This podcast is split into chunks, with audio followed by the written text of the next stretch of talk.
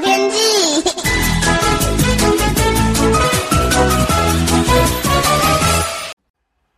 各位听朋友好，我是彭启明。昨天午后呢，在桃园的上空发展起来一波午后热对流，闪电雷击非常的旺盛，云雨带呢也正好位于石门水库的集水区哦，在水库的最大累积降雨达到一百五十八毫米。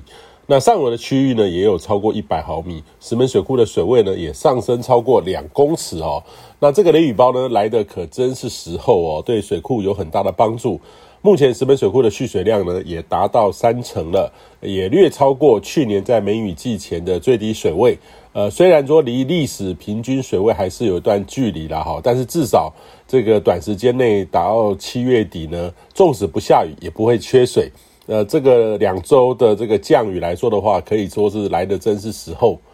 呃，今天的环境风场呢，又跟昨天有点不一样，水汽显著的移到台湾东到东南方，台湾附近的环境风场呢是显著的偏南到东南风，东半部的雨势会略多一些，西半部呢或靠山区还是有发展午后雷阵雨的这个机会，但是呢，相较于过去这几天，会较为局部零星、较小范围的发展。不过午后雷阵雨呢，常常发生时雨量破百的记录。如果雷阵雨发生在你头顶上，感受上呢会是相当的剧烈，也很容易有自灾可能的天气系统，还是要减少不必要的外出哦。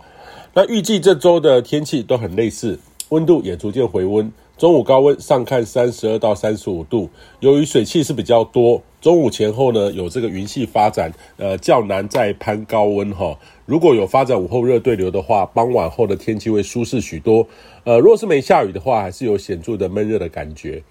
那未来呢，就要看这周末开始，西南季风呢与太平洋高压的互动。那目前呢，都还在转换改变当中了哈，也不排除周末到下周会逐渐有低压扰动发展起来的趋势。但是现在说哈，会不会影响台湾，还也都还太早了一些。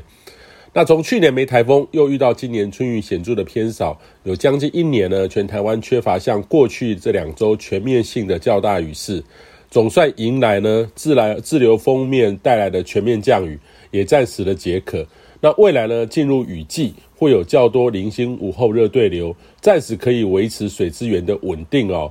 那这样旱涝不均的变化呢，不会只来这一年。呃，也建议你呢，可以趁这次事件思考一下开源节流的方式哈，才可以更从容的面对下一次的干旱。